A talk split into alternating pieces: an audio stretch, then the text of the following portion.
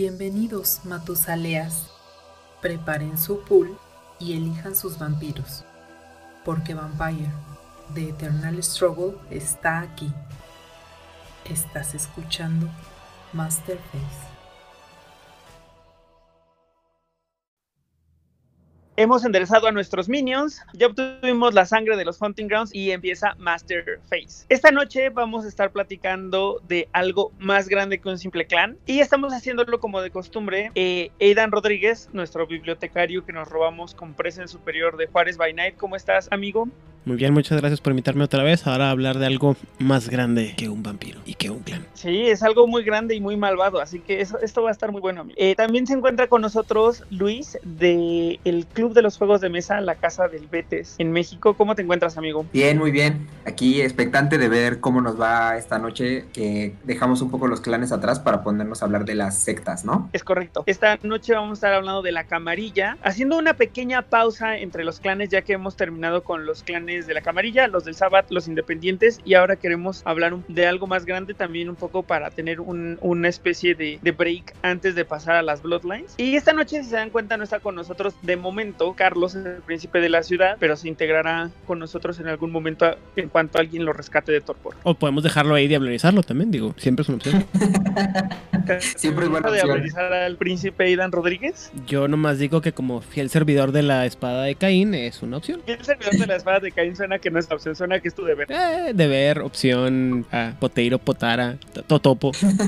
¿Totopo, popote? Ajá, sí, sí. O sea, no hay que limitarnos, Oliver, no hay que limitarnos. Pues ante tan blatante intención de destruir al príncipe, solamente me gustaría hacer un corte para hablar rápidamente de las noticias que tenemos esta semana, que son poquitas, pero son interesantes y hasta creo que hay una que hay medio preocupante. Entonces, ¿qué les parece si hablamos primero del vampiro que salió esta semana? Luis, ¿tú qué opinas de esta toreadora? Uf, a mí la verdad me gustó muchísimo. O sea, hay todavía algunas comparaciones con otros vampiros que ahorita mencionaremos, pero de entrada me gustó mucho. Eh... ¿Nos podrías recapitular un poquito quién es y qué hace? Porque la verdad es que yo sigo muy impresionado de lo padre que está. Sí, es eh, Catalina Vega, es la toreador que faltaba para llenar la cripta del deck de quinta edición. Es de capacidad 8, príncipe camarilla de Buenos Aires, tiene más uno de bleed y el fantabuloso set de disciplinas de las tres de clan en superior, que son Presence, Celerity, Auspex y un eh, impresionante Fortitude básico. ¿Ya se dieron cuenta que no vieron vampiros de 9 ni 10 y obviamente tampoco de 11? Sí. Yo creo que a mí me gustó que, que, la capacidad máxima fuera 8, porque además he estado revisando las criptas eh, de grupo 5-6 y se ve bastante interesante lo que se puede hacer con príncipes chiquitos en 6, ¿eh? A mí lo que me gusta es que sean tan fieles a la quinta edición y, a, aterricen la carencia de vampiros antiguos a la cripta también. Y entonces ya no vemos nada más allá de la, de la capacidad 8. Eso está padre, o sea, y además suena que va a ser algo que se va a repetir también en otros clanes hasta que algo pase en el Ver antiguos. Sí, justamente. Y además yo creo que está bien, ¿no? O sea, porque por ejemplo veo a Catarina Vega y por mucho que ya hicimos el comentario de comparación con Madame Gill y que es una Madame Gill chiquitita, o sea, yo creo que está bien que se sienta así, ¿no? O sea, que es un vampiro de 8, es príncipe, o sea, y no hay como una escalada de poder, ¿no? O sea, no se trata de que ahora vamos a hacer súper poderosos a los vampiros de capacidad 7 y 8, eh, sino que se mantienen en una línea bastante jugable, bastante interesante en términos de creatividad y lo que se puede hacer con ellos y con los de disciplina. Y como tú dices, ¿no? Bien temático. Está bastante chido. Uh -huh, me parece una buena idea. Mi pregunta es, ¿qué pasó con Calisti Castillo? Esa es mi ¿Con pregunta. quién? Calisti Castillo, la antigua príncipe de, de, Buenos Aires, que es una anciana, es una de las fundadoras del, de la camarilla, de hecho. Suena que se fue a Medio Oriente también, amigo. ¿Quién sabe qué haya ocurrido? ¿Se, fue que, ¿Se suena que fue a Chihuahua a un baile? Se fue a Chihuahua a un baile. sí, suena, suena a eso. Suena que va por ahí. Pues es un vampiro interesante, la ilustración me gusta mucho. Me gusta además esta onda de, de vampiros del sur de, de América Latina. Eh, digo, del sur de América, eso también me parece que está cool. Sí, ya nada más nos falta el, un mexicano por ahí, ¿no? O sea, ya vimos brasileños, ya están aquí los argentinos. Es que esas no son. Eh, México creo que sigue. Como es un territorio en conflicto, no lo vamos a ver en los decks de la camarilla. Pero a lo mejor ahora que lleguen los de Anarcas, ¿no? Yo estoy a lo mejor ahí sí. Alga... ¿Cómo que, ¿Cómo que territorio en conflicto si México, la Ciudad de México ya es camarilla totalmente, Oliver? ¿Ah, sí? Sí. Para quinta pues... edición, el territorio de la Ciudad de México está do, de, eh, bueno, este, dominado por este este personaje que se llama. siempre se me olvida, tiene un nombre así muy italiano. Este, ya lo habías mencionado, pero este, sí, ya, ella ya asumió praxis de la Ciudad de México. Según Ah, yo, bueno, igual no me hagas mucho caso, ¿eh? porque aquí a lo mejor es un espacio para que la gente que nos escucha nos explique más, pero hasta donde entiendo, la camarilla hizo praxis, pero eso no ha liberado al territorio de, la, de los que quedan del Sabbat y a los que quedan de y, y a la amenaza narca. ¿eh? O sea, es una praxis muy superficial, pero mucho caso. Es el tema de la. ¿Cómo se llama? De la historia, ¿no? Eh, o sea, de que Ajá. tú puedes saber. O no sabes. No, perdón, déjamelo, déjamelo voy a poner. Eh, no sabemos. O, o por ahí está el drama, ¿no? Bueno, llega un príncipe a la Ciudad de México y tomó este el control o, o asume praxis, pero pues en teoría sigue siendo un territorio sabat y a lo mejor los ancianos no están, pero todas las manadas deberían de estar siguiendo todavía ahí, en teoría. Y eventualmente esperemos que San Justino nos haga justicia y saque otra vez al sabat y a ver qué, a qué se va a enfrentar a esta muchachita que se llama Fiorenza Sabona. Perdón, siempre se me olvida. Pues ojalá sobre el tiempo dirá, ¿no? Ajá, el tiempo lo dirá. Eventualmente nos enteraremos bien de ese chisme. Mientras tanto, ¿por qué no hablamos de otro chisme? Y es lo que está pasando con Bloodlines, el videojuego. Cuéntanos, Eidan Rodríguez, qué está ocurriendo porque la gente debe estar un poco preocupada. Pues para desgracia de todos aquellos que esperaban con ansia la llegada de, de ¿cómo se llama? De Bloodlines para finales de- del próximo año, pues lamento decirles que la luz cada vez se hace más oscura y más distante en este túnel que llamamos el 2020. Porque se anunció que otro de los, de los ah, líderes creativos del proyecto ha abandonado el, el proyecto. Eh, no tengo la mano, el nombre es Clara a Something or perdónenme, eh, pero eh, ella abandonó el proyecto, aparentemente ya tiene un par de, meses que lo abandonó ah, por unirse a otro proyecto que se llama League of Geeks o algo así. Es un proyecto diferente y ya dijo, ¿saben qué? Nos vemos y pues es el segundo, no, tercer proyec- eh, líder creativo del proyecto que, que ha abandonado y a pesar de que la compañía dice que, que pues sus, sus contribuciones siguen siendo parte del proyecto, pues la verdad es que mucha gente está muy insegura de, de el giro que está tomando este proyecto de Bloodlines parte 2. Pues sí, ya suena que está, como diría el abuelo Simpson, ese proyecto está maldito, ah, maldito. Maldito. Entonces, pues a ver qué pasa. Esperemos que no le pase nada a Swanson y todo, todo parecerá estar bien. Pues ojalá. Esperemos, esperemos que no, porque la verdad es que se veía muy padre, ¿eh? así que mantengámonos positivos. A lo mejor le toma más tiempo, pero que llegue y que llegue padre. O sea, que llegue cuando tenga que llegar. Exacto, sí, sí, sí, mejor un, un juego bien entregado a que nos lo den en unos meses todo mal hecho, ¿no? Sí, completamente. Como comentábamos antes de antes de empezar a grabar, mientras no le pase lo mismo que al infame M- MMORPG que se tenía planeado, todo está bien. Esa es una gran historia que creo que vale la pena hasta su propio espacio en algún momento. Preferiremos que la gente googlee qué pasó con ese proyecto. Y vámonos a la última noticia que tenemos hoy, Luis, respecto a cómo va el torneo internacional de. Eh, pero a ver, antes de eso, tenemos otra noticia en esta sección de las, de las malas noticias. Y es que de nuevo hubo un retraso con la salida de quinta edición. Eh, Uy, sí es cierto. se estableció, al menos ya tenemos una fecha que parece que ya es segura y que ya no se va a mover, y quedó para el 30 de noviembre. Entonces todavía nos quedan uno, un mes y unos 10 días para que salga, pero parece que de ahí sí no se va a mover. Y, y al menos eso nos da eh, del lado de acá de... eh, de este lado del océano, ¿no? Eh, digamos como que todo se acople y podamos eh, traer esta edición.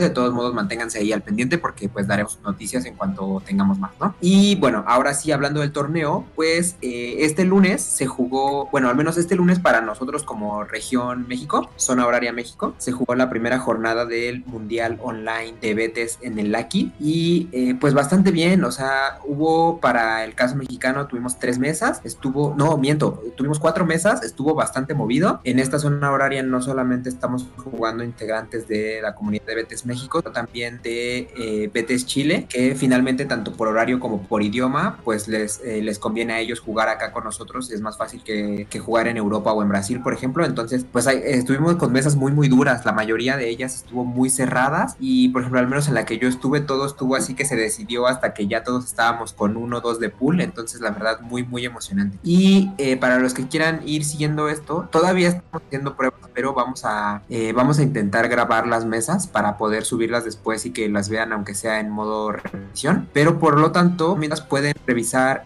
eh, un link que les vamos a dejar en la descripción de, de aquí del podcast donde es la como la show table de información de todas las mesas que se han jugado eh, para el Mundial de Betes en las distintas zonas horarias. Ahí pueden ver eh, jugadores, en qué orden se sentaron en esa mesa específica y eh, qué deck estaban jugando. Eh, desafortunadamente, como pues sí es mucha carga de trabajo para los organizadores, eh, no hay como listas de deck todavía, o sea, no, a pesar de que te deja picarle ahí como en el deck específico que juega cada quien, no se abre más información de eso, ¿no? Pero pues igual eh, vamos a ver si nos coordinamos con Akira para que una vez que termine la liga, pues toda esa información se suba, ¿no? Que yo de todos modos yo creo que los organizadores de, Black Country y Bikien van a hacer un esfuerzo también por eso, para ver cómo anda el Betes en 2020. Perfecto. Entonces, pues la verdad me suena padre, o sea, creo que de todos modos la gente que no, o sea, para la gente que no podemos participar por cualquier razón, al menos va a estar interesante poder ver cómo se desarrolló y si eventualmente ustedes graban y eso, pues también va a estar bien cool poder meternos a ver cómo se vivió el torneo como tal, ¿no? Y pues bueno, aquí terminaría la sección de noticias y me gustaría mucho que arranquemos con el tema que nos reúne esta noche, como de costumbre con la explicación de qué onda con la camarilla en World of Darkness, en el juego de rol. Así que, ¿por qué no nos platicas, Aidan Rodríguez, por favor? ¿Qué onda con la camarilla? muy bien. Eh, bueno, la camarilla es una secta, como se le llama dentro del juego, que engloba original, o engloba, mejor dicho, originalmente a siete de los clanes de la, del juego. Ah, actualmente creo que ya, ya nos quedamos nomás en 5 o 6. Ya la verdad es que con esto de los movimientos de quinta edición me, me queda un poco medio raro qué números son, pero deberían, ser, deberían de ser 6 con la pérdida de, del clan este Gangrel a finales de la tercera edición. Y Brulla. Sí, pero los Brulla los perdemos ya para quinta edición. Entonces nos quedamos como con 5 nomás, ¿no? Entonces, pero eh, básicamente es una secta que eh, engloba más que nada a todos aquellos eh, clanes que aceptan la idea de, la mascarada, como que es el subtítulo del juego, es, decir, la idea de que los vampiros tienen que mantenerse escondidos de los humanos, no por miedo, sino por simple desventaja numérica y para evitar otro, otros eventos como sería la Inquisición y la revuelta anarquista. Y pues básicamente es un grupo de vampiros que se adscribe a una serie de reglas muy, muy viejas adaptadas a la modernidad y que eh, se divide en dominios, ¿no? Que son eh, conocidos como principados, donde el vampiro más poderoso o el que tiene la voluntad de ejercer lo que se llama praxis es, eh, es conocido como el príncipe, incluso si son mujeres, siempre es el o la príncipe.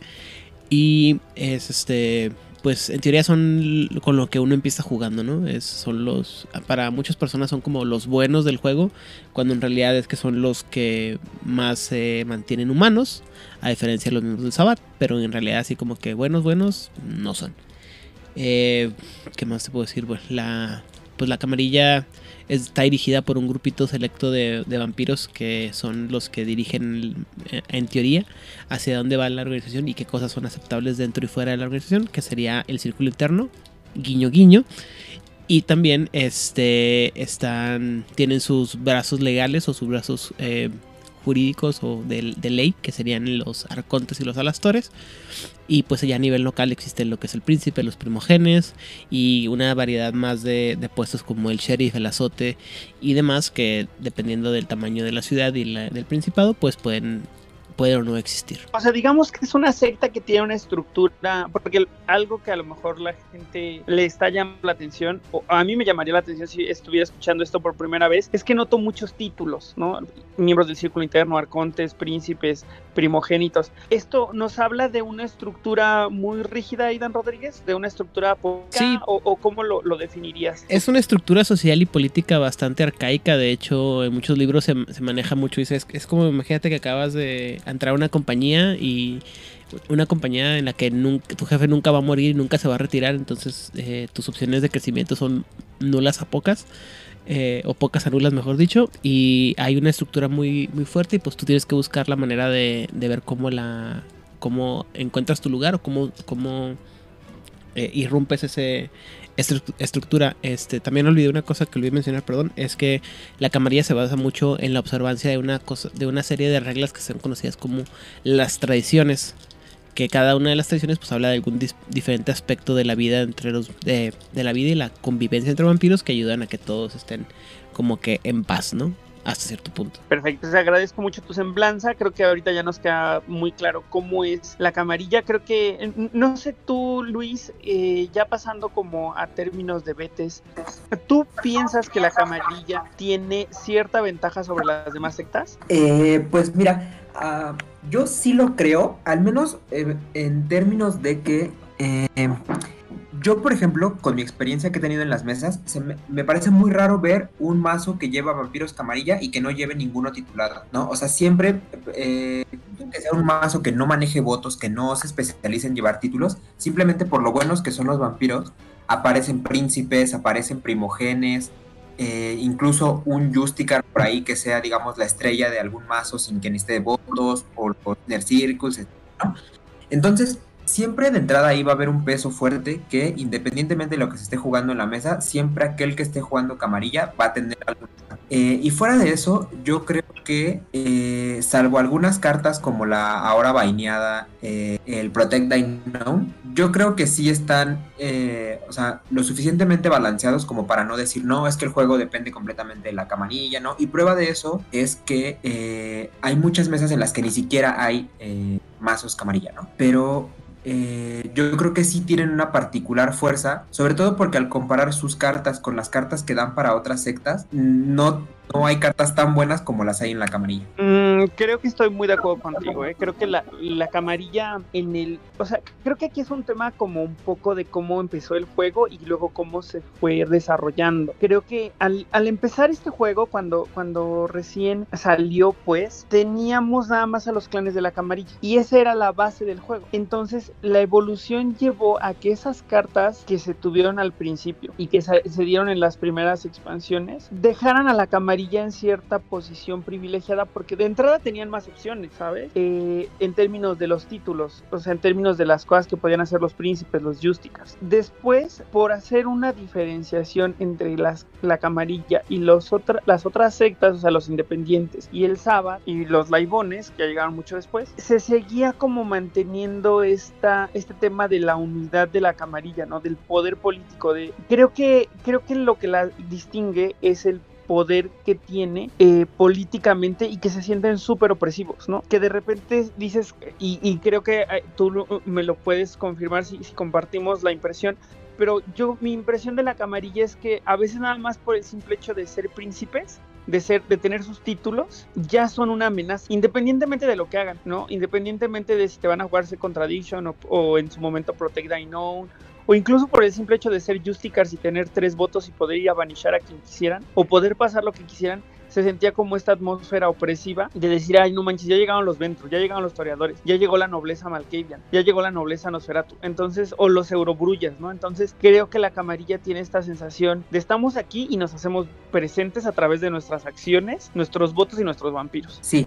yo estoy de acuerdo con esa opinión y sobre todo creo que, por ejemplo, cosas como en, los Nosferatu y en los Brulla es donde yo lo veo más porque justo el, el Eurobrulla es un arquetipo que abusa de eso, ¿no? Es decir, tú revisas todas las cartas que tienen los, o sea, las listas de deck de los Eurobrulla y son muy pocos los que llevan algo de votos, ¿no? O sea, y eso nada más es casi que por tener una opción cuando el juego se te ve muy cerrado. Porque el Eurobrulla va a lidiar con su Dominate y va a eh, rusharte y destruirte, ¿no? Pero de todos modos, si tú llevas votos en la mesa, tienes que pasar por los 8, 6 votos que lleva el güey que está jugando Eurobrulla. Entonces, o sea, de esa es la manera en la que se siente opresiva. Y digo también en los Nosferatu porque los Nosferatu, salvo un arquetipo y que además no se ve tanto, no votan, ¿no? O sea, a menos que el Nosferatu lleve votos, votos fuerte, no va a votar. Pero de todos modos, te toca ahí un Cog Robin Toolbox y son, tres votos sobre los que tienes que pasar, que quieras o no. La verdad es que tres votos no son cosa fácil. O sea, y de pronto si no estás jugando con Presence, ya es una cosa que pesa y pesa fuerte. Sí, estoy muy de acuerdo contigo. O sea, tratar de pasar tus simples votaciones con la carta, bueno, sería un error, ¿no? También estratégico pensar que tu carta va a pasar el voto solamente con la carta, pero llegar a los tres votos de un Justica, luego pasarle encima porque Cog Robin te puede bloquear, o sea, se empieza a volver como complicación tras complicación, o sea, como que los la, la camarilla está ahí para estorbarte y estorbarte duro. Sí, y sobre todo, ¿sabes qué? Creo que además es un tema de estabilidad, ¿no? O sea, digo estabilidad porque nunca, nunca vas a ver un Second Tradition que funcione mal, ¿no? O sea, nunca vas a ver un Parity Shift que no sea, eh, o sea, que no haga espectacular la cosa que tiene que hacer. En cambio, vas, revisas las cartas del Sabbath y revisas, por ejemplo, estos, todas las cartas que te piden regente o cardinal y dices, what the fuck, o sea, de verdad, ¿qué voy a hacer con esto? Yo por lo menos he visto así una o ninguna jugadas en mi vida, ¿no? Es que creo que ahí tienes un De otras muy... hay que rascarle un buen. Justo, justo, justo. ¿Y sabes cómo lo, lo, puedes? O sea, yo reto a las personas que están ahorita escuchándonos a que nos digan qué carta del sábado es la primera que les viene a la mente que funcione y que hayan visto jugada. O sea, creo que ningún. ¿no? Y, y, antes de seguir, porque creo que aquí ya nos estamos metiendo un poco en la, en la siguiente sección, ¿por qué no? Porque ya mencionamos Protect Dino, ya mencionamos Parity Shift, ya mencionamos el Contradiction. ¿Por qué no nos, nos ponemos a platicar de qué son estas cartas y por qué son tan, tan malvadas, ¿no? Porque la neta es que no hay mejor manera de, de, de expresarlas. O sea, neta son cartas bien malvadas que en su momento hacían la diferencia en una mesa, ¿no? O sea, un, un Protect Unknown bien jugado hacía la diferencia completamente. Incluso un simple Second Tradition que no esperaras hacía una diferencia importante. Entonces, sí. no sé, Luis, eh, si eh, a mí me gustaría empezar con, con Protect Unknown porque es una carta de la que no vamos a volver a hablar porque está baneada y que creo que en su momento era súper, súper, súper rota. O sea, porque sí. traía el desbalance completamente. Entonces, eh, ¿te parece que empecemos hablando con esa carta? Eh, sí, me parece bien. Yo creo que vamos, vamos con Protect Unknown, nos seguimos a los votos y ahí vemos ya cómo lo vamos siguiendo, ¿no? Sí, claro, claro. Entonces, eh, para las personas que tuvieron la suerte de nunca haber jugado con un Protect Unknown en su mesa o haberlo sufrido, mejor dicho, les cuento brevemente qué onda con esta acción política. Primero, es una acción política que cuesta una sangre y hay muy, en aquel entonces habían muy poquitas acciones políticas que costaran sangre. De hecho, esta del tiempo que salió, que si no me equivoco es de Ancient Hearts y luego llegó, volvió a salir en Camarilla Edition, eh, cuesta una sangre, igual como todas vale un voto, requiere un Justica o un Inner Circle. Entonces, escuche nada más lo que hace. Escoge un vampiro que no sea de la camarilla con capacidad menor a 6. Si el vampiro que actúa es un miembro del círculo interno, tú puedes escoger cualquier vampiro que no sea camarilla en vez de ese vampiro de 6. Agárrense, si el vampiro es exitoso, quema ese vampiro. Es, es que es una roteza absoluta. ese, ese pop como que algo no sé qué tal va a quedar al final, pero me gustó, me gustó aquí cómo sonó. Eh, es que, a ver, yo así como, así como lo veo, pasa esto. El Protect Unknown es una carta que no estaba tan rota en los primeros momentos de juego. O sea, es decir, si en el ambiente, en el, en el metajuego que había, veías en una mesa de 5 jugar a 4 con camarilla y por ahí estaba el raro que jugaba Sabat o el raro que jugaba Independientes, ¿no? Eh, pues dices, bueno, va a cámara. O sea, no está tan rota porque finalmente no todos los decks van a llevar Inner Circles y por lo tanto ya tienes la limitante de que es capacidad 6 o menor, ¿no? O sea, a lo mejor el Protect Unknown a uno de la mesa le va a tumbar su vampiro soporte, ¿no? Dices, pues no está tan roto. Pero conforme fue avanzando el tiempo y que salieron las Bloodlines, que se ampliaron los clanes del Sabbath, que salieron mejores vampiros para y era mucho más común verlo en mesa. Entonces, pues claro que es la rotez, porque si de una mesa hay dos jugando camarilla, o sea, cualquiera de esos güeyes va a romper la mesa y se la va a llevar porque va a tirar uno, dos, tres Protect Unknowns bien puestos y adiós al resto de los jugadores.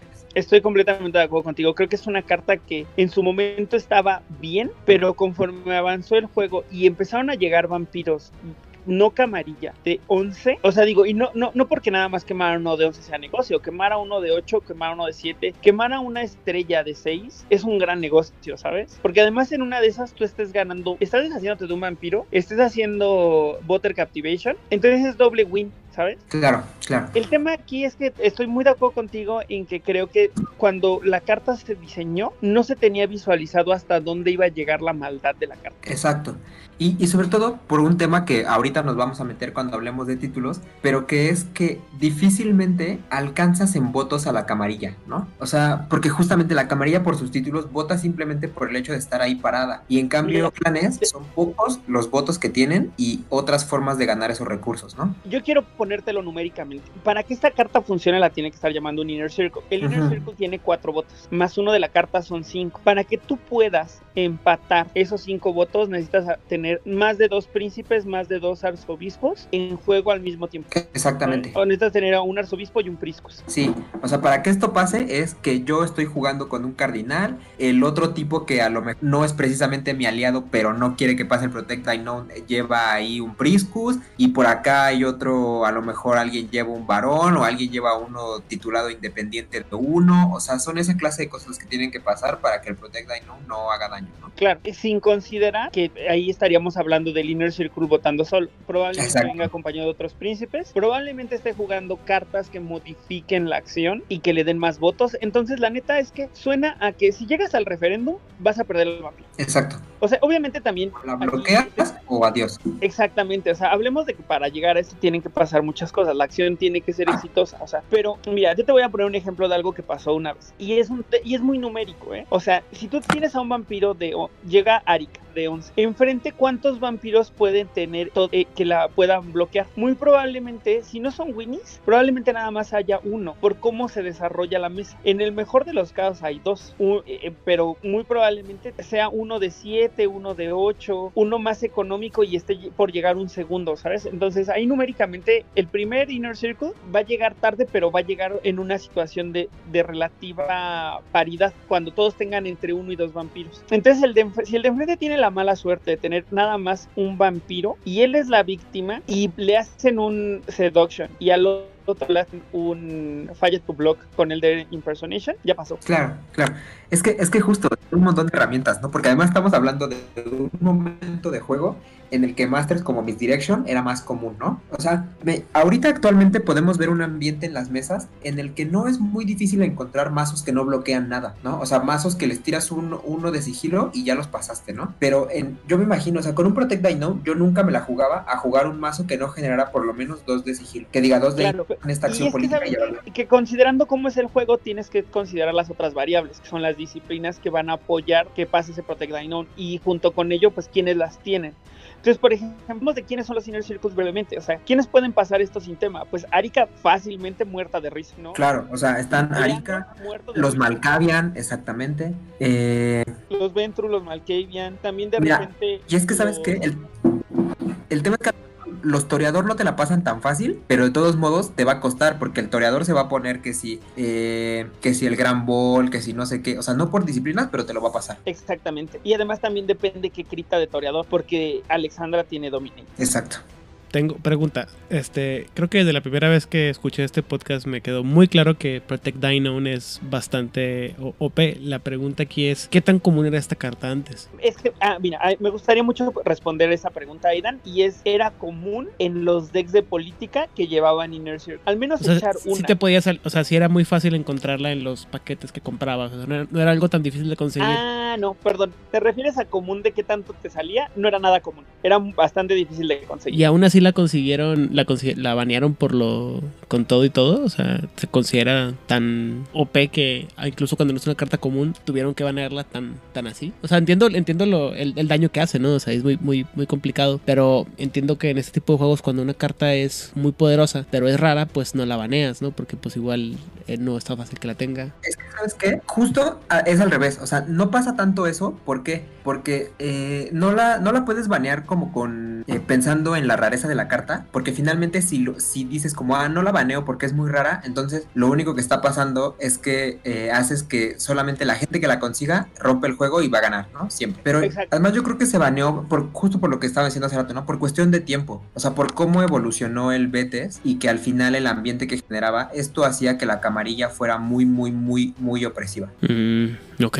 ok. Pero bueno, Mm, es que a mí- Solamente me Perdóname. No, perdón, Aidan. Continúa, disculpa. No, eh, bueno, rápidamente. Lo que es que a mí me parece eh, temáticamente justo porque una cosa que mucha gente no le quedó clara en muchas ediciones de Vampiro la Mascarada y fue hasta tercera edición y en quinta edición creo que se nota mucho más en las que te hacen eh, mucho énfasis en que la camarilla es bastante monolítica y bastante opresiva. Sí, en todo lo que han mencionado ustedes de que no, pues llegan y te, y te dejan caer el marro con, el, con todo el peso de la ley porque traen votos y traen todos de acuerdo, era un tema muy central dentro del juego, ¿no? O sea, la gente lo veía muchas veces como, la, como el club de, de Toby y la verdad es que eran un grupo, era una bola de, pues, de ventajosos, ¿no? O sea, eran muy, muy, muy abusones los, los de la camarilla, simplemente que como la gente jugaba, era lo, lo estándar que jugaba, la gente lo consideraba como, ay, pues son los vampiros buena onda. Entonces, entiendo, lo, entiendo la parte de que rompe el juego muy fácilmente, más cuan, sin embargo, yo sé que está muy mal dicho eso, me parece que temáticamente queda bien con la camarilla, pero pues entiendo que no tendría sentido una, una forma, o tener una forma de ganar un juego, cualquier juego, para un juego que se trata de, pues, de que sea para todo el mundo, ¿no? O sea, esto no es Fortnite ni Call of Duty ni ninguno de esos juegos.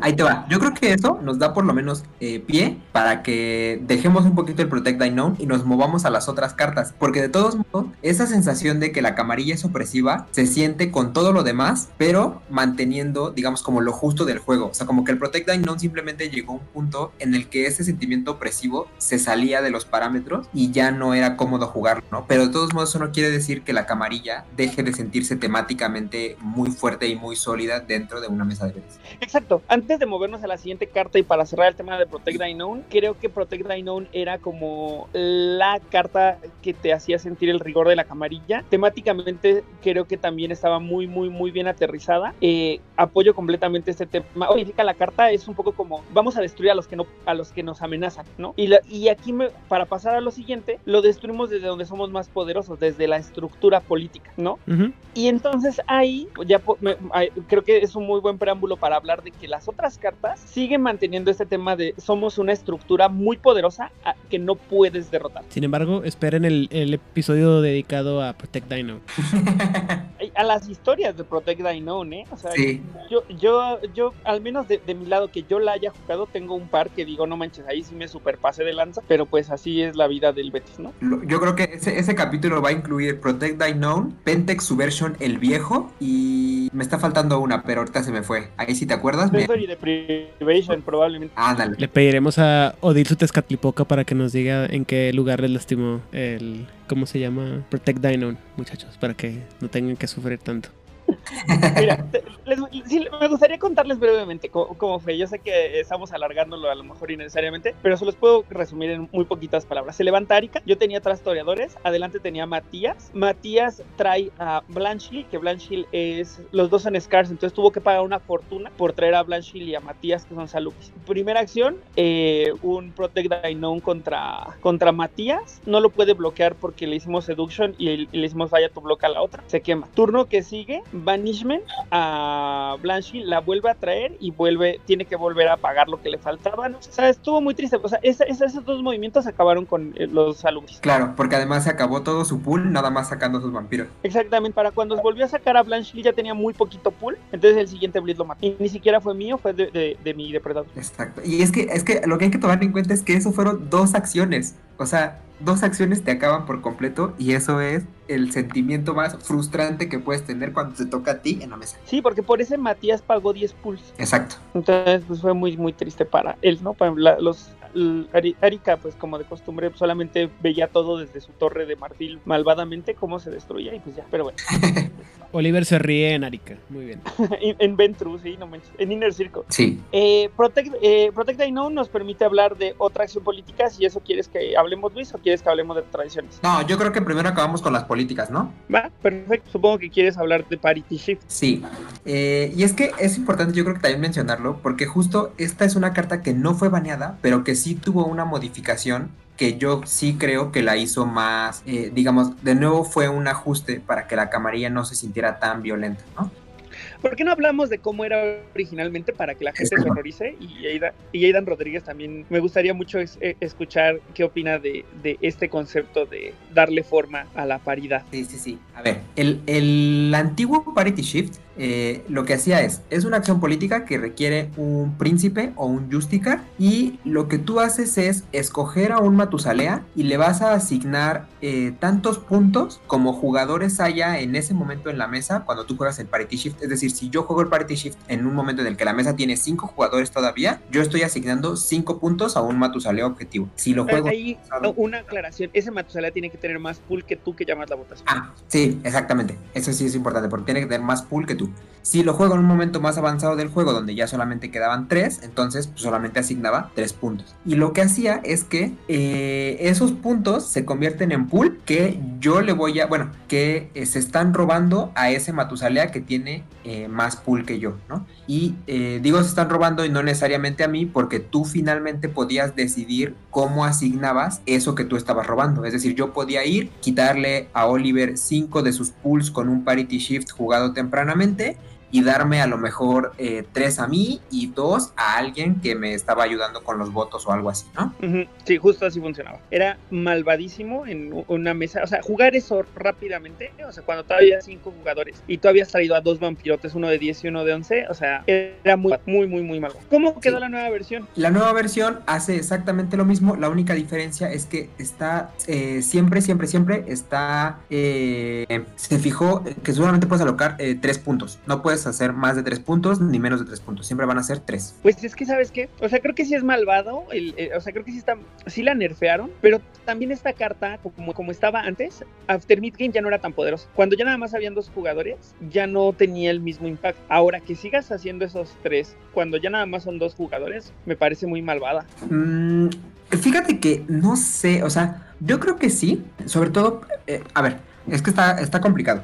Yo creo que sigue siendo muy malvada, o sea, justamente por esos casos en los que dices, pero al mismo tiempo lo que provocó este cambio son, eh, por lo menos lo que yo he visto en mesas y todo, son dos cosas. La primera es que eh, se redujo el número de parity shifts que se llevan, ¿no? O sea, si uno, por ejemplo, revista listas de mazos ganadores, es muy común que eh, en los mazos de hace un montón ves mazos que llevaban hasta 10 parity shifts. Y justamente así como dices, ¿no? O sea, llevo mis vampiro totototutes, juego con 10 Silas Valley en el deck y juego con 10 Parity Shift porque así me voy a recuperar. Y ahora es muy muy raro ver un deck que lleve más de 5 Parity Shift. O sea, ya no se ven tanto. Entonces, sí llega un momento en el que after mid game este, todavía son útiles, pero eh, ya no llevas tantos. Entonces, como que te pone en una posición en que los tienes que, o sea, regularmente no los vas a querer jugar tan lejos en el juego, o sea, ya si te salen, pues ya lo juegas y es bueno, pero no lo vas a querer jugar tan lejos porque seguramente para que tú hayas llegado tan lejos en la mesa, eh, muy probablemente tuviste que utilizarlos antes, ¿no? Entonces yo creo que fue un buen, buen balance. Sí, también lo creo, ¿eh? o sea, creo que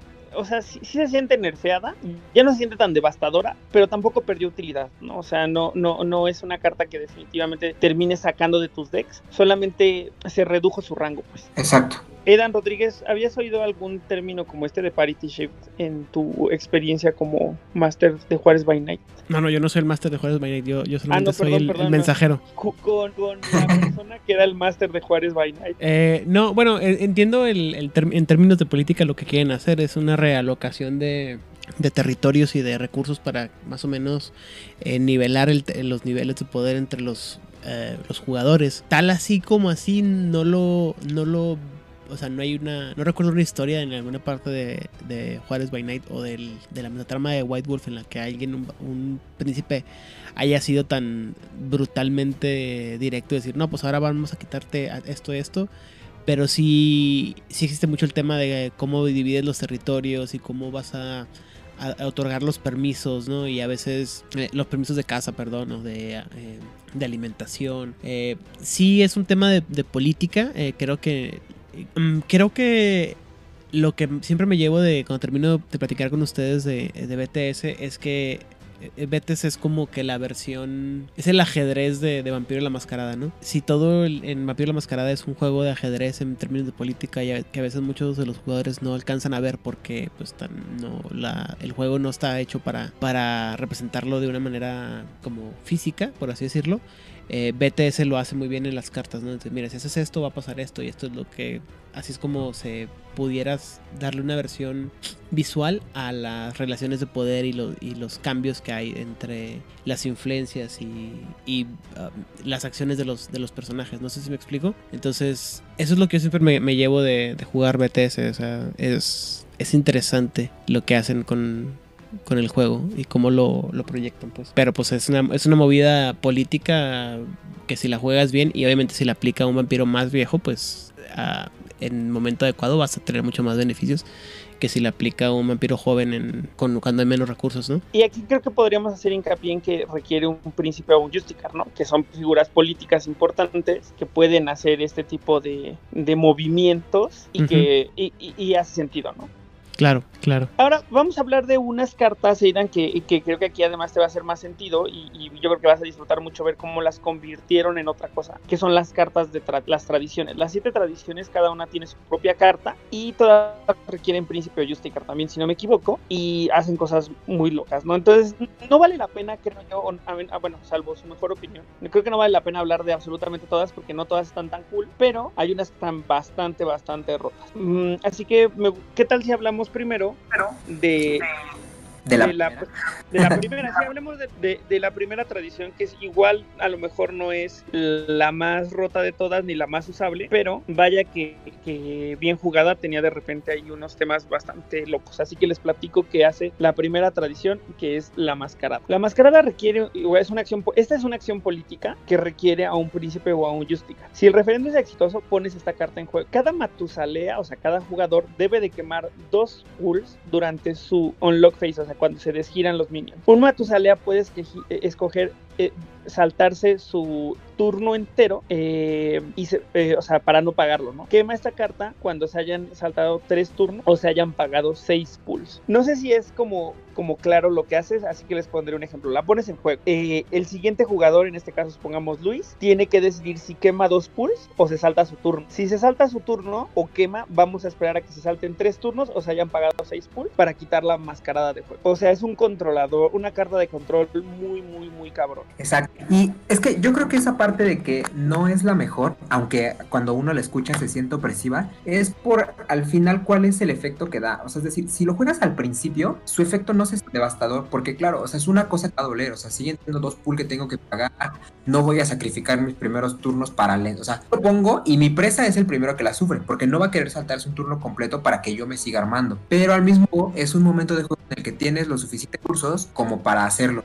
Y si la juegas al final, se siente mucho más opresivo, pero es mucho más fácil que sean menos jugadores y que por lo tanto en la vuelta te toque a ti mismo el pagar dos pulls o brincarte el turno, ¿no? Entonces yo creo que es una carta que es, muy fuerte, pero tiene que estar muy bien jugada, o sea, en, una, en un arquetipo de deck, en una estrategia que se le saque provecho para que se sienta lo opresivo que uno siente al escucharlo por primera vez. Estoy completamente de acuerdo contigo. Creo que es una herramienta demasiado estratégica. O sea, si la llevas en tu deck es porque sabes exactamente en qué momento y de qué manera jugarlo. De otra manera, de otra manera, incluso a veces puedes hacerle juego a alguien más. Entonces creo que es una herramienta demasiado táctica. O sea, como este es un bisturí, entonces tienes que ser muy, muy, muy cauteloso en cómo lo utilizas. Edan Rodríguez, ¿cuál es la primera tradición de, de, de este tema de, de, de, bueno, o sea, obvio la mascarada, pero nos puedes explicar un poco cómo funcionaba en el juego de rol. Gracias por ahorrarme la vergüenza de decir que no me acuerdo cuál es el orden de las, de las tradiciones. Pero pues sí, la, la tradición más importante es la, la, mascarada, anteriormente conocida como el silencio de la sangre. Y dentro del juego de rol, pues implica simplemente el mantener a la humanidad ignorante del hecho de que los humanos existen. Así, plano. Y, conceptualmente está padre porque entonces significa que no, o sea, eh, saltar, saltarte tu turno es mantener a tus vampiros inactivos, ¿no? es como decir, nadie se pase de lanza, nadie ande por ahí haciendo cosas porque hay que respetar la mascarada. Sí. Tú puedes gastar full, puedes gastar tu influencia, que sería violar la mascarada como tal, ¿no? O sea, aquí estás pagando por saltarte la, la, primera tradición. Y es un tema del, del, juego, ¿no? O sea, por un lado es mantenerla y por otro lado eh, cuidarla, repararla y qué vas a hacer. O sea, eh, hay muchas historias de, de, personajes que por alguna razón u otra rompen la mascarada y el príncipe como castigo les dice, ¿sabes qué? Entonces tienes que ir a, resolver este problema y hacer que este problema desaparezca, or else, ¿no? O, atente a las consecuencias, ¿no? Y hay historias en las que, eh, o de ahí es una cosa como de bola de nieve, ¿no? Que entre más quieres, este, reparar la, esta, esta, este problema, es más, este, más grande es el problema, ¿no? Algo así tipo Men in Black por así decirlo. Y de hecho es una referencia que hace. A que, a que muchas crónicas se trataban de eso, ¿no? Sí, sí. Y ahí, este, pues insisto, con muchos de las también grandes historias de cómo X o Y facción logró sobreponerse a otra facción con el uso de la mascarada como un instrumento, ¿no? Porque la sutileza, pues, es, es un tema importante, ¿no? Como dijeron ahorita, es, es, un, es saber usar un bisturí. Ahora, ¿por qué no platicamos de la segunda tradición que también me parece que es de las más relevantes y de las que más vimos en jugar y que además, ah, no sé, no sé tú qué opinas, Luis, pero a la gente además así como que le pone cierto énfasis malvado en decir second tradition a la hora de bloquear, ¿no? O sea, se me hace como, como hasta que debes de de esa manera, si no, no estás jugándola correctamente. No, claro, por supuesto. Es que es la, es la reacción más rota del juego y que por eso, o sea, es que eso es lo que hace la camarilla, ¿no? O sea, la camarilla lo que te hace es voltear a ver el título y dependiendo del título que ves en el vampiro, eh, sabes a qué te atienes, ¿no? O sea, siempre, por ejemplo, si tú estás jugando un deck que pueda neutralizar de una u otra manera a los vampiros, llámese con Rush, llámese girando, llámese Seduction, y tienes camarilla enfrente, siempre vas a ir por el príncipe. ¿Por qué? Porque es el cabrón que te va a jugar Second Tradition. Sea, si vas a tirar un Seduction, es sobre el príncipe. Exacto, exacto. Además, eh, eh, eh, era una herramienta muy poderosa para los decks que de por sí lo hacían bien, ¿no? O sea, llámese Nosferatu, llámese Tremer, llámese de repente Gang, Gangly, que también tenía animalismo y sus cuervos y hacerse contradiction era muy poderoso. Y además le daba recursos a los príncipes que no tenían ni idea de cómo bloquear. Les daba un recurso bien poderoso, ¿no? O sea, los Ventures de repente te podían bloquear con eso. Los, los Grulla de repente te podían bloquear con eso y creo que también, o sea, es una herramienta bien chida. Sí, claro, y es que es en esos clanes, ¿no? O sea, por ejemplo, en el Nosferatu, en el, bueno, el Nosferatu porque tiene los cuervos, pero en el Ventru y en el Brulla, que son un set de disciplinas que no, pero que como madrean y te llegan un Second Tradition, o sea, los príncipes son brutales. Sí, justo, o sea, es que, es que el tema, no sé, creo que no hemos dicho todavía cada Va, Vamos a decir qué hace, ¿no? Sí, sí, sí. Sí, sí. Second Tradition es una reacción que cuesta una sangre, va a interesar a un vampiro que es un príncipe o un Justicar, aún cuando. y le va a dar más dos de intercept. Ah, Cabe mencionar que lo va a enderezar y le va a dar el intercept aun cuando no sea requerido. Entonces, o sea, estás jodido porque estás jodido. O sea, está muy cabrón. Pero, a ver, ahí hay que anotar algo, que es que solamente, o sea, no es que la carta cueste uno de sangre, sino que, a ver, lo que hace la carta es que da dos de intercept pero si tú estás eh, tapeado, puedes pagar ese uno de sangre para enderezarte. Ah, disculpa, me tiene toda la razón. La conté medio mal. Sí, o sea, es que a ver, esta rota por donde la veas. Dos de intercept con una sola carta es bastante fuerte, ¿no? O sea, eso es una cosa que solamente hace Auspex superior. Eh, justo, justo. O sea, creo que aquí el tema, y, haciendo hincapié en eso, equivale a tener una disciplina en superior. Exacto.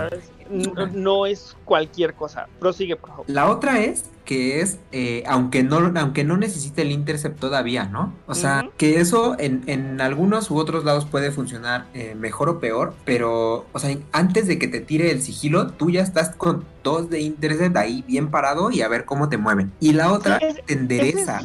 Exacto, sí, sí, sí.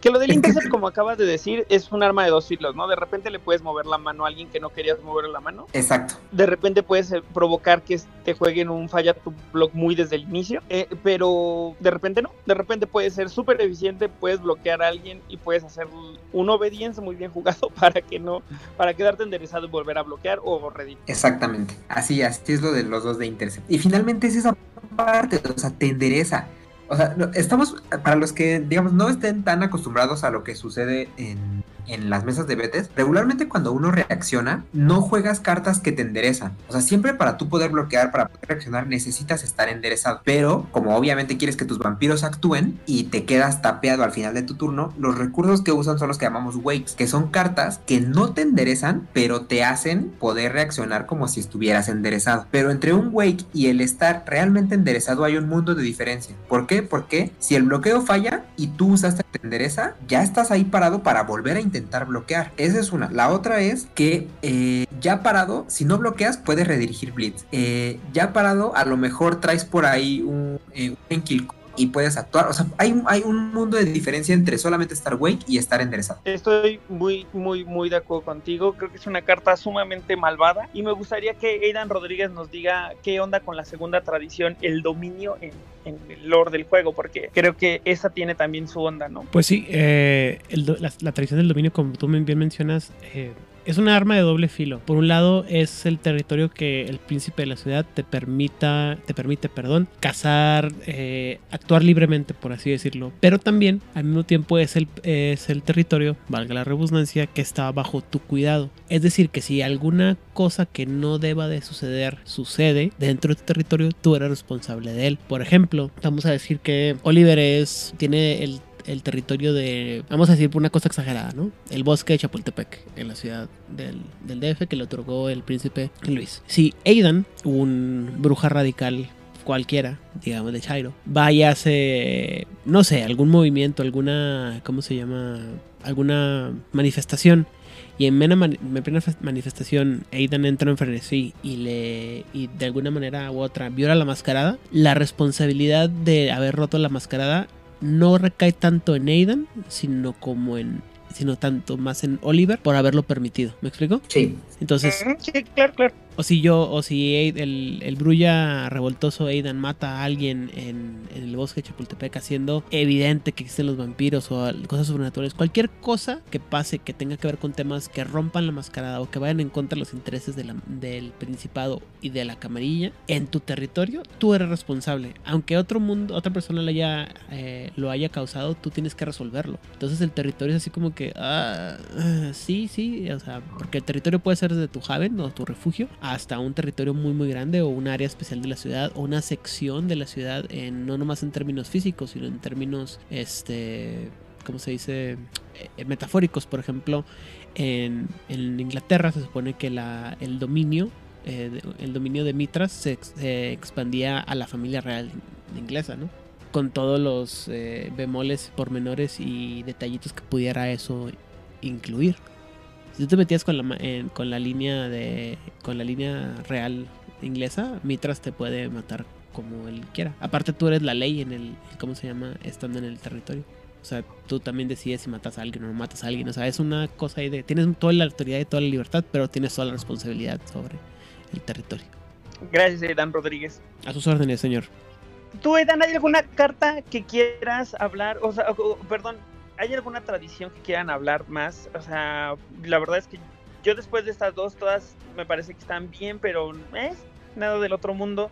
Sí, no, yo creo que las otras eh, no, en realidad no destacan, o sea, tanto que no se juegan. O sea, podemos nada más mencionarlas así de rápido, que es Por favor. Eh, la tercera tradición es la progenie, y básicamente es como generar un abrazo, ¿no? O sea, traes esa carta, es una acción cuesta uno de sangre, va con más uno de sigilo, y eh, se convierte en un vampiro de capacidad 2. Eh, la diferencia con los abrazos es que a este eh, le puedes traer una carta de disciplina que tú tengas en tu que tú tengas en el Ashkeep o en la librería o en la mano donde sea.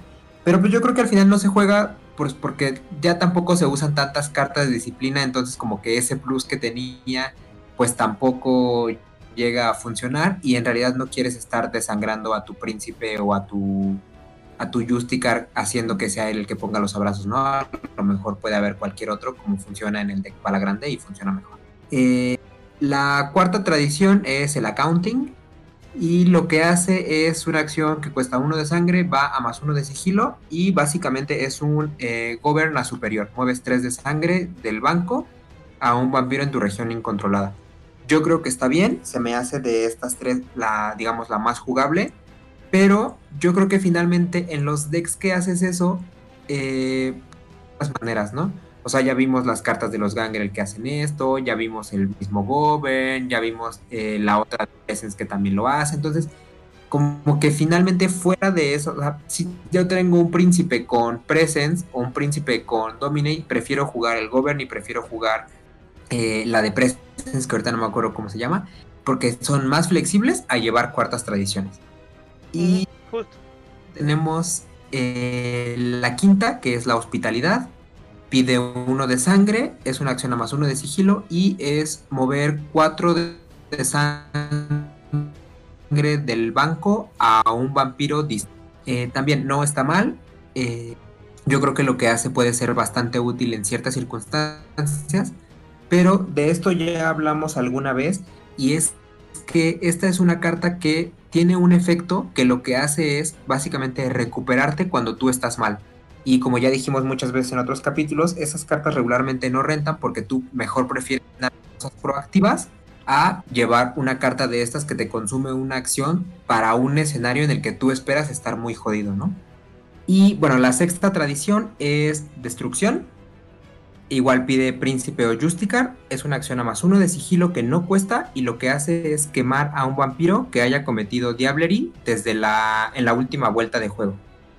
Eh, que de nuevo no está mal, o sea, es una cosa que siempre va a venir bien poder hacerla, pero esta misma acción, esta misma capacidad la tiene un Carlton Van Wick, que es un aliado que ya se queda en mesa, que no necesitas, o sea, lo tienes ahí para cuando tú quieras y que además bloquea y que además hace muchas cosas. Entonces, ¿para qué jugar esta tradición, no?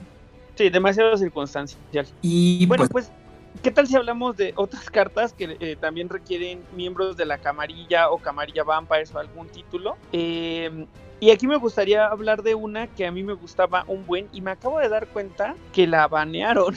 No te habías dado cuenta. Yo justo de esa te iba a preguntar porque se me hace una carta, pero absurdamente rota es absurdamente rota, la verdad. Yo la llegué a jugar y era un desmadre. O sea, es que jugar esto y un Protect Unknown, probablemente en el mismo turno, no mames. O sea, neta, ahí les va lo que hace. Y hablamos de la tentación de un poder mayor. Requiere a un Justicar y cuesta 3 pulls. Escoge a un, un vampiro. Eh, los Matusaleas van a empezar a apostar, bueno, sería subastar, pull para el control de ese vampiro. El ganador paga el bid al al banco y toma el control del Matusalea. Los Matusaleas son eh, creditados hasta 5 pools en la apuesta, digo, en, en, la subasta. El ganador paga un pool a, o de su deuda durante su discard phase hasta que la deuda sea pagada. Solamente se puede jugar una tentación de un poder mayor eh, cada turno, digo, cada juego. Entonces, o sea, es, hacerte de un vampiro a meses sin intereses. Está muy cabrón. Exactamente. Y es que yo creo que esa es la parte rota, ¿no?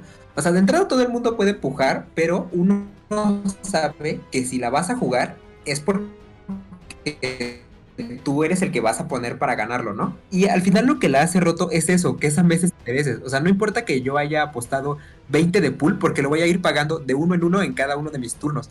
Y yo le puedo sacar muchísimo provecho a ese vampiro que me llevé antes de que termine de pagar. Sí, claro, claro, justamente es así como funciona. Y además, la cosa es que además eliges el vampiro. Entonces, eliges a la estrella que tienes enfrente, que tiene todos los cuervos, a la simis está a la gorda, te la llevas, ¿no? ¿Y qué va a hacer el deck de simis sin esa gorda que era la estrella? Morirse. Sí, probablemente. Sobre todo cuando ya la equipaste. Exacto. O te llevas a uno que sí te sirve, ¿no? O sea, si estás jugando con Ventrus y tienes al deck de Arika, pues buscas algo que tenga Offuscate Dominate o títulos o algo, ¿no? Que regularmente lo hay. Entonces esta es malvada por donde la veas, eh, desde el efecto como tal de llevarte al vampiro, como la hora de la pagada. O sea, está muy cabrón porque además, como tú bien mencionas, Luis, si la vas a jugar es porque sabes que la vas a ganar. Yo la llegué a jugar mucho con los decks de votos que bloteaban. Entonces terminaba, tienes un montón de pool ¿En qué puedo invertir mi, mi, riqueza? Ah, sí, pues vamos a robarnos a Fowler. Why not? Claro, y es que además lo, este lo puedes jugar con un, eh, con un peletier. Que ni siquiera necesitas pagar el Justicar de 10 para poder jugar esta cosa. justamente, justamente. O sea, te digo, es malvada por, donde la veas y me parece una carta que entiendo perfecto porque fue baneada. Ahora, ¿sabes qué? Aquí lo chistoso es que justo cuando estábamos diciendo, no, que está baneada, que está muy rota, no sé qué, yo ni siquiera hablaba de esta carta. Ah, qué chistoso. Pensé que te referías a esta. No, yo estaba hablando de la otra que está baneada, que es una acción política que pide Príncipe Justicar y es el Kindred Restructure. Que era la que yo les iba a preguntar qué hacía o por qué era tan importante, pero creo que entiendo. Cambias el, el, acomodo de presas y de, y de predadores, ¿no? Por eso están... Exacto. Es correcto. Es que a mí se me hace una rotez. O sea, me ha tocado, me ha tocado más de una vez estar en una mesa en la que digo, si yo hubiera estado en aquel asiento, me la llevaba completa, pero me tocó acá y pero peleándome así aferrado a la mesa, ¿no? Entonces, lo que es esta acción política es que tú la juegas, pasa y tú es que, es que además lo escoges. O sea, yo puedo por el acomodo que a mí más me beneficie, no es una cosa de, ah, cambiamos al azar y me la juego. No, no, no, yo escojo, yo digo, tú te sientes aquí, tú aquí, tú aquí y tú aquí. ¿Cuántas veces te hizo esto, Oliver? ¿Sabes cuál es el tema con el Kindred Restructure? Que además se podía jugar cualquier cantidad de Kindred Restructure. O sea, cada vez que estés del, del lado equivocado de la mesa, la juegas y cambias y, y te acomodas donde tú quieras. Sí, justo. O sea, ahí era una, una decisión muy, muy práctica, ¿no? O sea, tú, tú sabías qué hacía tu deck, escogías a quien no tenía oportunidad contra tu deck enfrente, te ponías al, depredador más amistoso atrás y los demás que ya se hagan bolas, ¿no? O, o planeabas tu mesa cómo era más eficiente llevártela completa dependiendo que llevaras. Obviamente esto está baneado por dos cosas, porque es muy roto tú elegir el acomodo y porque era un cagado que levantarte del lugar y hacer el ajuste. Sí, exactamente. O sea, es que pensemos que en el Betes no es tu mazo de 60 cartas y me acomodo y ya, ¿no? O sea, en el Betes es, llevo mi mazo de 90 cartas, llevo mi cripta de 12, llevo mis 30 de pool, que además si uno se mueve y cae en otro lado, ya la jodí. Llevo mis cartas que además de pronto llevan contadores encima y que, o sea, levantar eso y volverlo a sentar y que te toquen más de dos Kindred Restructor en una mesa, te das un tiro. Sí, te emputas, definitivo te emputas. Sí, o sea, mejor te levantas y te vas a hacer cualquier otra cosa, esperar una mesa que dure cuatro horas en lo que nos levantamos y nos sentamos tres veces. Eh, pero... La otra... que, que, la jugaran y la verdad es que sí era un desmadre. ¿eh? Sí, sí, sí, sí.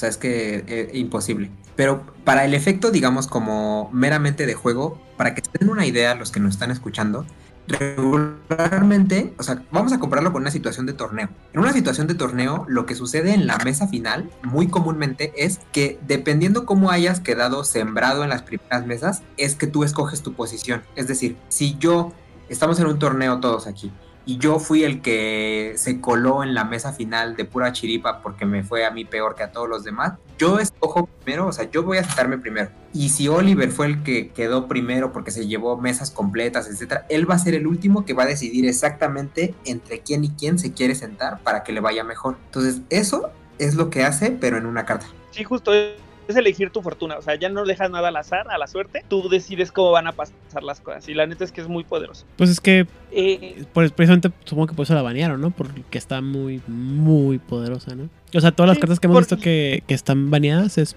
precisamente por lo mismo, ¿no? Porque suenan a que desbalancea el juego muy fuerte a favor del jugador que tenga la, la suerte de tener la tarjeta, ¿no? Uh -huh. Sí, claro, claro, efectivamente, o sea, te digo, entre cambiar la fortuna de la mesa y el cagadero que se hacía el movimiento físico, cambio de lugar, entiendo perfecto por qué está baneada y me sorprende que no la hayan baneado antes. Sí, exacto.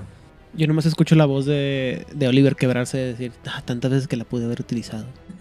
es que, ¿sabes por qué no la jugaba? Porque sí se me hacía muy rota y se me hacía muy, in, muy impráctica. Entonces, la neta, por muy poderosa que fuera, me hace práctica jugarlo. Mm. Y por lo impráctico. O sea, es que esa parte ya llega a un plano de lo malvado que no, ni siquiera Oliver llega porque se harta antes, ¿no? Es que hasta mi maldad tenía límites, ¿sabes? O sea, creo que ya lo aceptó. Muy, uh, muy, aquí tenemos un registro que ya lo aceptó. Sí, es muy malvado. o sea, mi maldad es muy pequeña, obvio tiene límites y no son muy grandes. Claro.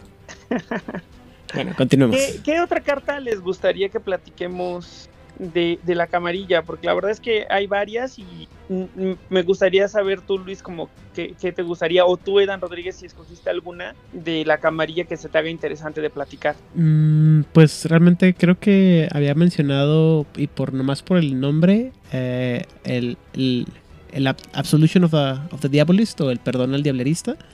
Pero más que nada por el nombre de, de la carta, que es el. Porque otorgarle un perdón a una persona que ha sido eh, declarada o condenada como dialerista, pues es una cosa muy fuerte dentro del juego, sobre todo para la, la camarilla. Aunque aquí dice que pues requiere un justicar o un miembro del círculo interno que esté listo.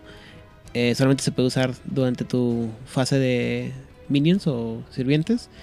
Y una vez que se. Solamente puede ser usable cuando un vampiro está a punto de ser quemado por una cacería de sangre. Y se cancela esa cacería de sangre que pues en términos de, de, del rol pues eso es lo que pasa no si tú eres este si tú diabolizas a alguien y se, te, prueba que diabolizaste a alguien te casan no y pues el hecho de que al, te otorguen un permiso es así como que ah caray solamente bajo condiciones muy muy específicas se te da un permiso de eh, de por, por, o sea justifica la diablerie de otra manera pues termina siendo un anatema no ahí te va yo creo que lo que pasa con esta carta de por qué casi no se juega es porque es repetitiva. Lo que sucede es que si un vampiro hace eh, una acción de Diablery, que es ir a comerse a otro que está en torpor, eh, se se dispara así como, como un evento ahí. la eh, casa de sangre. una, un, eh, una casa de sangre, exactamente, que es un referéndum en el que si pasa, entonces el vampiro que hizo el Diablery se quema. Y si no, entonces pues el vampiro sobrevive. Lo que pasa porque es repetitiva es porque muy probablemente si tú tienes un Justic o un Inner Circle en la mesa, tú vas a, vas a ser el que tiene la voz cantante para definir si ese vampiro se quema o no. Entonces, jugar un Absolution of the Diabolist que te pide un Justicar o un Inner Circle suena repetitivo. Estoy muy de acuerdo contigo, ¿eh? Y se me hace una observación súper, súper clever de tu parte, decir que no lo necesitas. Y además otra cosa, muy probablemente también tengas cosas mejores que hacer que simplemente ir a diablerizar a un vampiro se me hace súper corner case y, lo digo desde la experiencia de haber jugado decks de votos de muchos clanes de la camarilla. No visualizo por qué, o sea, tendría que ser muy específico decir, quiero deshacerme de ese vampiro y resulta que está en torpor y resulta que puedo pasar la acción de diablerizarlo. Lo, lo, haré. De otro modo, prefiero quitármelo de otras maneras, ¿no? Prefiero vanisharlo, en aquel entonces Protect the Known, prefiero robarle sus esperanzas con un parity shift.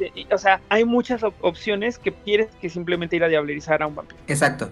Yo, eh, ahí te voy a decir, eh, el vampiro que sí aprovecha esta cosa como monstruo, al menos desde mi punto de vista, es eh, Drácula, el Vlad Tepes que te deja eh, utilizar tanto él como a ti cartas de cualquier secta, de cualquier título como si él las tuviera, ahí sí me parece una locura, porque entonces estamos diciendo que el Sabbath que se especializa en irte a partir tu mandarín en gajos y en hacer diablerista como ya nos hizo aquí el representante de la espada de Caín, eh, ese sí saca el Absolution of the Diabolist, pero como pan caliente. Él y Matahari son dos muy buenos exponentes de un buen uso de la absolución del Diablerist. Pero ¿sabes qué? Matahari no, porque Matahari no lo puede jugar. Matahari te deja jugar cartas de cualquier secta, pero, o sea, nada más aplica para cartas que pidan camarilla. Porque si pide títulos, Matahari no, ya no. Discúlpame, discúlpame. Estoy confundiendo a Matahari. Es esta, que Mintiri. Ah, sí, sí, ella sí. Sí, sí, sí, discúlpame, tienes toda la razón para, sí, corrijo, es, es que Mintiri la que lo podría utilizar y también ella, pues bien, podría deshacerse de alguien ahí malvadamente, o sea, meter un gol, ¿no? Porque ella no los va a mandar a torpor, contrario a Drácula, que él sí que los va a mandar a torpor él con sus manitas y luego va a autoabsolverse. Justamente, justamente. Y bueno, eh, tú, este, ¿hay alguna otra carta que quieras dar, eh, Luis? Y eh, yo creo que de todas las que hay que de camarilla, hay una que sí se luce, que yo sí he visto en mesa, y que es el Judgment Camarilla Segregation. Es una acción. Uy, uno de sangre. sí, es una cartototota. Pide Príncipe o Justicar, tiene más uno de sigilo. Y si la pasas, la pones en juego. Y cada Matusalea que controle a un no camarilla vampire quema uno de pool durante su fase de destape. La puedes ir a quemar, o sea, cualquier eh, no, no camarilla vampire puede ir a quemarla. Eh, como Ay, a ver, ya me trabé aquí con la lectura. Dice, eh, cualquier es muy mal. esta carta. Eh, la forma en la que la quitas, Luis, es tan malvada como la carta misma. La quitas, cualquier Matusalea puede quemar esta carta quemando un vampiro que no sea amarilla durante su Master ah, Race. eso, mero, exactamente. O sea, tienes que sacrificar a un vampiro para la segregación de la camarilla al rechingado favor. Sí, o sea, absurdísimo, absurdísima la carta. O sea, es un es una versión de del Anarch Revolt. Eh, sí, sí lo es. Estoy leyendo la carta y estoy buscándole dónde dice que es única. No, no, dice. no mames que no. no, tú puedes, tú puedes poner en juego 3, 4, 5 camarillas segregation y matar a, a toda la mesa nada más de camarilla segregation. No mames, es muy fuerte. Te juro que yo juraba que era única. No. Yo creo. Imagínate a, lo, a, lo, a, la, a los, por ejemplo, a los príncipes baratos de los Nosferatu haciendo esto. Exactamente. O sea, es un Calebros que ya turno 2 te está tun tun tun tun camarilla segregation. sí, y luego lo puede volver a llamar en el turno que viene. o sea, está muy cabrón la, segregación de la camarilla. Y, es, y este tipo de cartas es a lo que nos vamos con ese ambiente opresivo, porque además no es algo que sufra de repente nada más tu, tu, presa o tu depredador. Esto le afecta a toda la mesa. Bueno, tiene el potencial de afectar a toda la mesa, ¿no? Porque dependerá también de qué, contra qué Dex estés dando, ¿no? Que esto se volvió también más conforme salieron más sectas, más clanes, las Bloodlines, más clanes eh, eh, de, perdón, más clanes eh, del lado de los Laibones. Entonces, hay un montón de cosas que se fueron sumando y que fueron haciendo que esta carta también cobrara relevancia, ¿no? Exactamente. Y yo creo que la única razón de por qué no se juega tanto es que porque en este mismo eh, digamos, como ambiente de opresión que ejerce la camarilla, pues sigue siendo bastante común encontrarte con un deck camarilla, ¿no?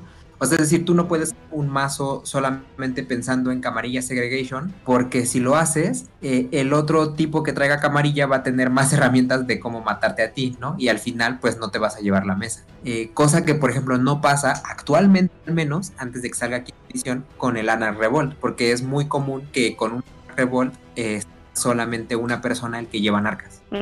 Es correcto. Es muy correcto. Eh, pues es una cartota, definitivamente. ¿eh? No me acordaba, o sea, me acordaba que era malvada, no recordaba que no era única, lo cual es como un layer de malvades, así cabrón.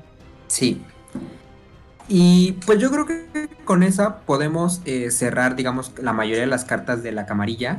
Ya hemos revisado los títulos de la camarilla, tanto en este capítulo como en los infinitos capítulos de los clanes de camarilla, que es el príncipe dos votos, analizamos mucho más a profundidad cuáles son los príncipes, los Justicars, los Inner Circles, pero yo creo que las únicas cosas que nos faltan son estas especies como de eh, pseudo títulos que tiene la camarilla que puede generar acciones políticas, son el Arconte y el Alastor, ¿no?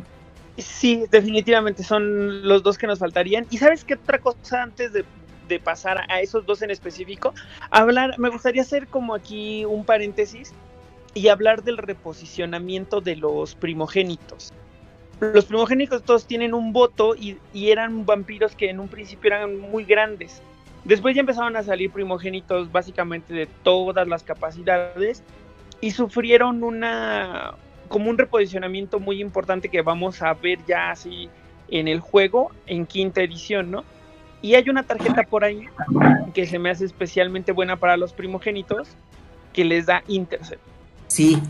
Ah, eh, digamos, para plantar el panorama, recordemos que la carta de la que se beneficiaban los primogenes era esta como la voluntad del concilio, que básicamente les daba un voto más. Y bueno, la posibilidad de quemar uno de sangre por conseguir un voto más y entonces ser ahí como pseudo príncipes, ¿no? Y además podían jugar cartas de príncipe como si lo fueran. Pero ahora decidieron en quinta edición que yo creo que también con, toda esta onda de que ya no va a haber vampiros grandes, entonces sacar a relucir a la fuerza política y todo de los pequeños, que es eh, que los primogénes van a, los, eh, van a que da eh, intercept o reducción de bleed. Ahorita la, la voy a y la leemos correctamente. Sí, hace ambas cosas porque recuerdo que estaba bastante padre igual y en lo que la, la encontramos, platicar brevemente que realmente a los primogénitos nunca se les hizo como justicia en términos de cartas, porque se sentía un poco como que no lo necesitaban, ¿no? O sea, como que la formulación de los primogénitos era muy eficiente en términos de disciplinas y un voto y luego de repente tenían eh, habilidades que estaban padres. Esa era un poco como la fórmula. Entonces yo creo que el racional era, no necesitamos darles cartas específicas de primogénitos, porque ese voto extra ya es un extra como tal, o sea, ya, ya es un beneficio. Pero me gusta mucho que se haga foco en darles cartas, porque pues al final ya es un título también, y al final del día los primogénitos tenían su onda. Y para explicarnos brevemente la onda de los primogénitos en la ciudad, tenemos aquí a Aidan Rodríguez. Ah, este, claro. Aidan Rodríguez. Eh, los primogenes. Perdón. Eh, me, distraje un poco. Los primogenes, pues... Los primogenes son una función muy específica dentro de la estructura de la ciudad. Eh, se supone que si el vampiro es el príncipe más... Eh, perdón, si el príncipe es el vampiro más poderoso de la ciudad, los primogenes vendrían siendo como su consejo de... pues de consejería, ¿no? Aquí es un tema de política porque te dicen que en algunos lugares pues son como son, son los que representan al clan ante el príncipe para los intereses del clan, aunque la relación que pueden tener contra el, con el mismo clan, puede ser... es, como... Es como el candidato de, un partido, ¿no? O sea, es... Puede ser que sí, efectivamente estén trabajando por los intereses del clan, puede ser que solamente estén en el poder o en el puesto por el poder que les da. Eh, la relación que tengan con el príncipe puede ser eh, positiva, negativa, pueden estar peleándose siempre, pueden ser amigos, o puede que estén confabulando o que estén buscando cómo destruirse unos a otros. Insisto, es una cosa de una política que creo que a, a la mayoría de los otros los mexicanos nos queda muy clara porque es lo que estamos acostumbrados a ver con los, con los políticos, ¿no? Gente que está en, el puesto a veces no por capacidad, sino por necesidad o por, eh, por ambición. Y a veces no son la mejor persona, no son la persona más calificada, sino simplemente fue los que supieron eh, mover mejor, ¿no? Para, para obtener el puesto. Y lo que pueden o no pueden hacer, pues variará dependiendo de qué tan buena relación tengan con el, con el gobernador, el presidente o, o el, el que esté más arriba, ¿no? muchas gracias. Y es muy cierto, o sea, como que de repente en, los, en este tema de los primogénitos se sentía como mucha ambición, mucha traición, mucha eh, búsqueda del poder así por el poder mismo, ¿no? Y de repente, como bien mencionas, llegaba ahí el más ambicioso y no el correcto. Exacto. Y, y, también es un juego de política, ¿no? Porque incluso a veces los... Eh, hay historias, por ejemplo, no me acuerdo en qué, en qué ciudad es, que los Nosferatu mandan a, al que más les caía gordo, a, lo mandan como primogénito. ¿Por qué? Porque sabían que a los primogénitos los terminaban matando, ¿no? Pues porque es así como que una, una, una forma fácil de decirle que, bueno, estamos esperando a que la, a que la riegues con el príncipe, el príncipe se enoje y sí, claro. O también porque es un trabajo muy de repente era sacarlo como de lo que hacía para meterlo en la política y era algo que a lo mejor él no disfrutaba o seguramente no disfrutaba. O como bien dices, porque el príncipe es insufrible, entonces bye. Sí, o incluso el, mismo puesto del príncipe a veces no es un, es un puesto deseable, como dices tú, o sea, puede interferir con tus planes, ¿no? Eh, la historia de Calebros, príncipe de Nueva York, que es esa. Él termina siendo príncipe por varias cuestiones que en este momento no recuerdo a detalle, pero el punto es que a él lo nombran príncipe y él no quiere ser príncipe, más que nada porque sabe que tiene que su prioridad va a tener que ser defender Nueva York de los del regreso del Sabbat. Y él dice, "No, pues que está, o sea, me es no me acuerdo quién es el que lo nombra, creo que no me acuerdo si es Cock Robin o, o Jaroslav que uno de los de los Justicars lo lo nombra y le hace gracias porque me acabas de poner un pincho blanco en la cabeza, o sea, qué amable. que igual también, aunque ya sabemos bien que, quiénes son los Justicars, también valdría la pena mencionar muy brevemente que el puesto de los Justicars es muy interesante porque eres como el Paragon de tu clan, ¿no? O sea, de una manera u otra representas como e, eres juez eh, eh, y verdugo de tu clan y lo representas de una manera, o sea, me gusta mucho la figura del Justicar porque es como el, champion of de los toreadores, el champion de, pero a veces no, ser champion no significa que seas el más chido, sino significa que eres el más astuto o al que, al que le debían más favores, o a veces significa que eres un mal tan grande y tan peligroso para la camarilla que prefieren tenerte como Justica que tenerte como enemigo en otro lado.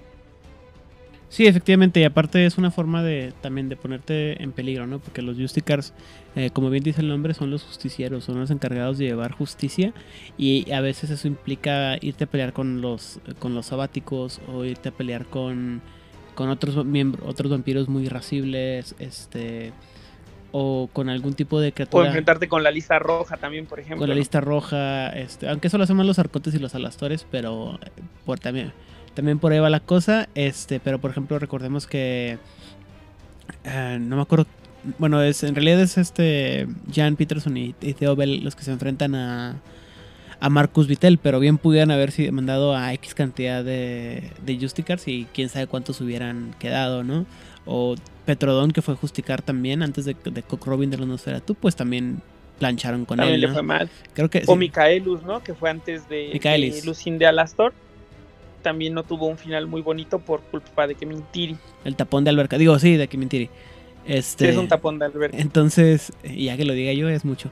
Este, sí, no, o sea, el, como bien dices tú, el, puesto del Justicar, a veces sí había gente, sí es como, como decir, ah, sí, quiero ser, eh, no sé, gobernador de la, del estado. Sí, güey, nomás que no tienes idea de los el peligro. Del pedo en el- esa es la rifa del tigre. Para, es que hay quienes están más capacitados que otros, ¿no? Por ejemplo, eh, Lapachek, Madame Guy, Lucinda Alastor, se siente, incluso en el juego de cartas se siente que ellos son el espíritu de su clan, ¿no?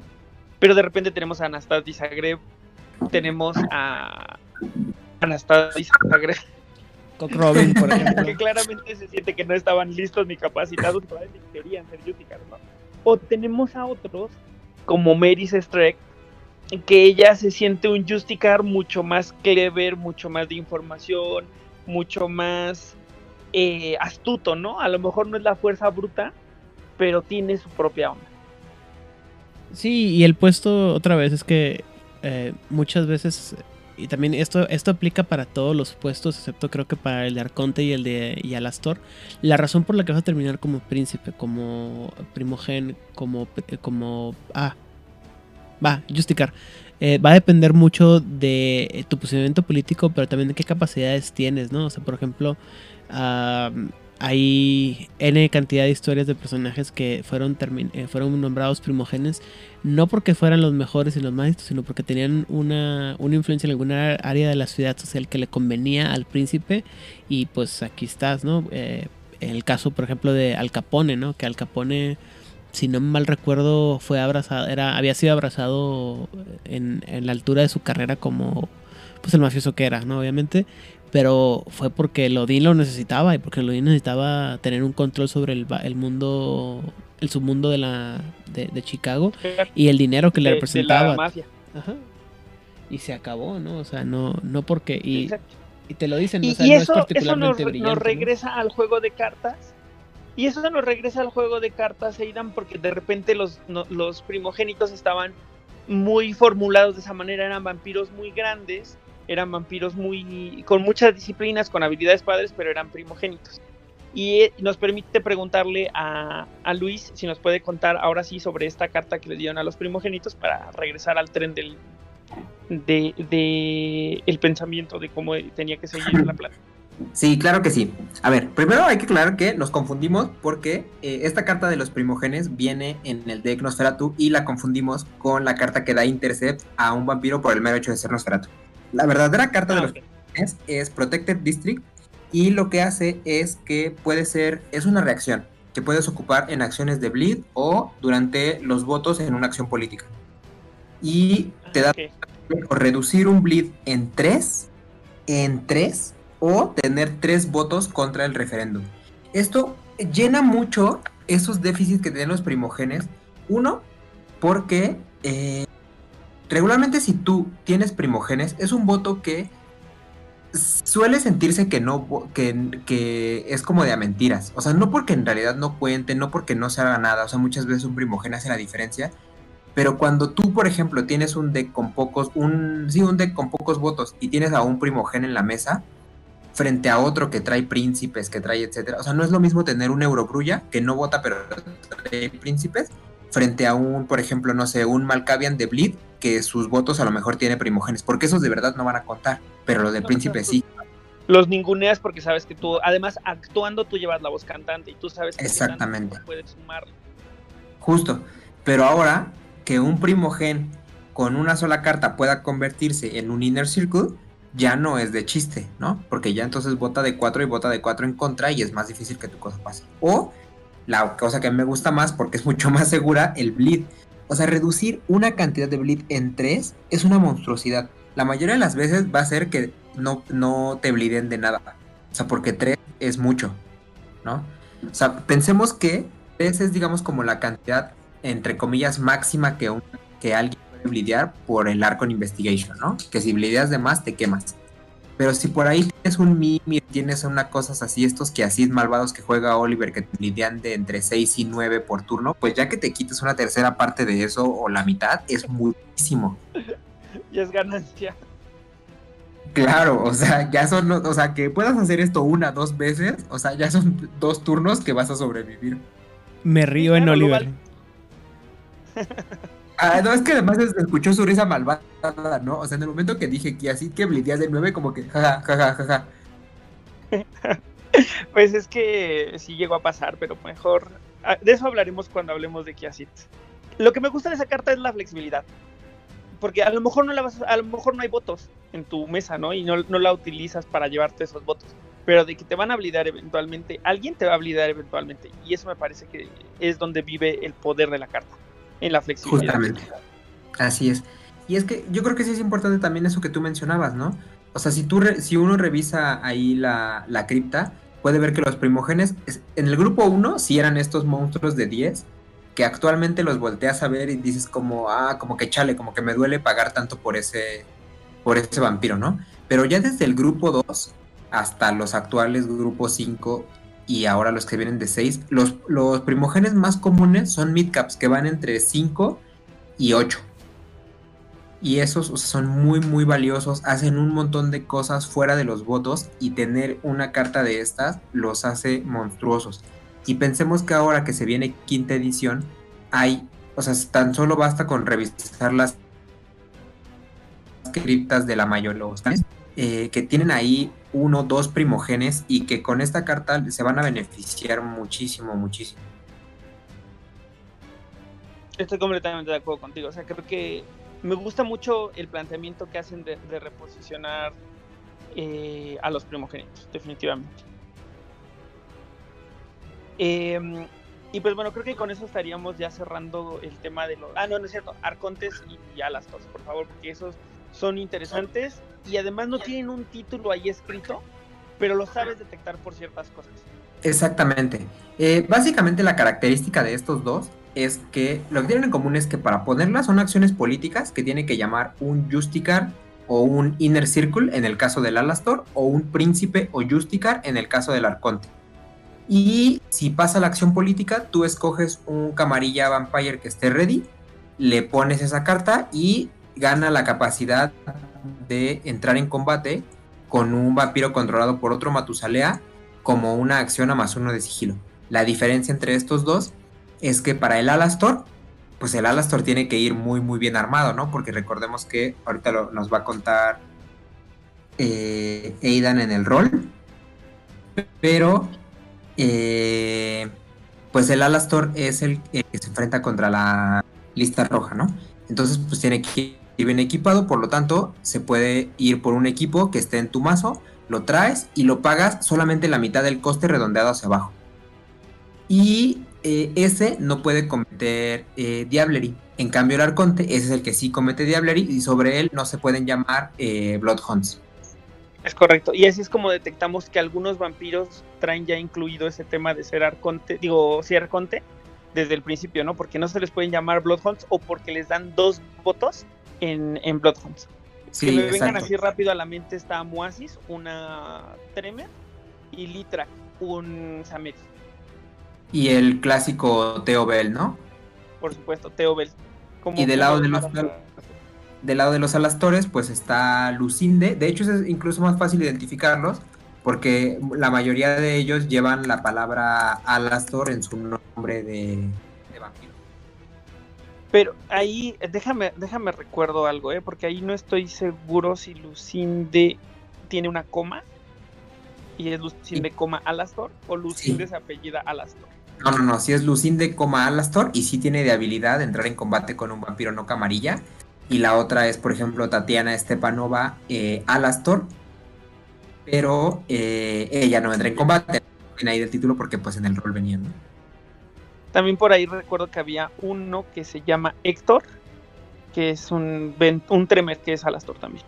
Eh, Héctor Trelane creo que se llama. Sí, y Héctor creo que no tiene esa habilidad de tal cual de entrar en combate, pero es que él tiene un tema mucho más interesante en términos de quién era en el juego de, rol y por qué tiene esa habilidad. Eh, eh, una vez por combate, Héctor puede utilizar strikes que requieren taumaturgia como si fuera que requiere el segundo round, las puede jugar en el primer round. Eh, y además, si Héctor es enviado a Torporo es quemado en combate, él es quemado y, el, y su controlador quema cuatro. Eh, el, oponente, el controlador del oponente gana cuatro pulsos. Porque este vampiro era un, era un Alastor que se vuelve eh, casado. Porque descubre algo muy malvado y entonces lo empiezan a cazar. Y bueno, y ya nada más como para cerrar el capítulo antes de irnos a Final Words. Eh, me gustaría decir que estas dos cartas me gustan mucho porque representan este otro poder de la camarilla, digamos, como por la violencia física, pero está muy bien representado que todo eso sea a través de acciones políticas, ¿no? Porque finalmente, como ya nos mencionó un poquito Aidan dentro de esta estructura, siguen siendo, o sea, siguen actuando dentro de esta pirámide política que es la camarilla, ¿no? Y pues de, de Betes se llevan muy bien con la última acción política que tiene la camarilla, que es el anatema. Pide Principio Justicar se la pones a un vampiro y si en, dentro del combate la sangre de ese vampiro se reduce a cero, el vampiro se quema y la, el Matusalea que, que lo quemó, o sea, bueno, que lo bajó a cero y que, lo mató. controla al vampiro que, lo, que le hizo eso, ajá. Exacto, gana una cantidad de pool igual a la capacidad de ese vampiro que se fue. Entonces yo puedo agarrar mi Alastor, agarrar mi Arconte irle a pegar al vampiro más grande de otra persona y de pronto ya estoy como si hubiera llegado vivo a la mesa otra vez con veintitantos pulls, ¿no? es, una, es una carta que blotea muy cabrón y además, si consideramos las capacidades de violencia que tienen los Justicars que están enfocados en la violencia, o sea, Madame Gil, Yaroslav Pashek y Lucine de Alastor, y bueno, también con Robin un poco, eh, bueno, un bastante, eh, no es difícil, en realidad no es nada difícil lograr eh, las funciones de un anatema. ¿eh? Exactamente. Y también sabes que otra carta queda aquí medio temática, aunque no requiera camarilla, obviamente el Arcon Investigation, ¿no? Porque eh, significa las investigaciones, las investigaciones de los arcontes te cachan justo cuando estás haciendo el mal y obviamente terminas quemado porque pues, son pura violencia física. Exactamente, así es, totalmente de acuerdo con ese. Edan Rodríguez, ¿qué te parece si nos das tus final words respecto a la camarilla, sus cartas, sus títulos y su desmadrito que se traen. Pues, y saludos, por favor. Pues mira, eh, realmente la verdad es que a mí la camarilla me gusta mucho. Creo que es una secta que está muy mal comprendida. Mucha gente lo piensa, como ya lo mencioné, que es un club de amigos y todos son bien buena onda. Y ay, sí, es que es de la, de la camarilla. Ay, sí, vente ya. O sea, somos amiguitos y nos vamos a ayudar. Y la verdad es que es un tema de. Es un nido de víboras y todo el mundo está queriendo matar unos a los otros y con una sonrisa. O sea, te apuñalan por un lado y por otro lado te sonríen. Y creo que las historias que se pueden contar para la camarilla requieren de, de mucho tiempo, ¿no? Y es una cosa constante de eh, jugar un, ajedrez a veces en cinco o seis dimensiones porque ahora sí que son los movimientos políticos con los movimientos sociales, con lo, el conflicto físico, con el tiempo, con X, Y, Z cantidad de cosas. Eh, creo que la estructura de la camarilla y el alcance, que es una cosa que a lo mejor nunca se... sé ¿Cómo se llama? No se nunca se, se analizó muy bien en, los libros de vampiro y de la mascarada es el que había tantos niveles de juego que pudieras haber jugado diferentes em, alcances pues de historias. Entonces podías haber jugado así como hay historias muy sencillas de vampiros peleándose por territorios a nivel local.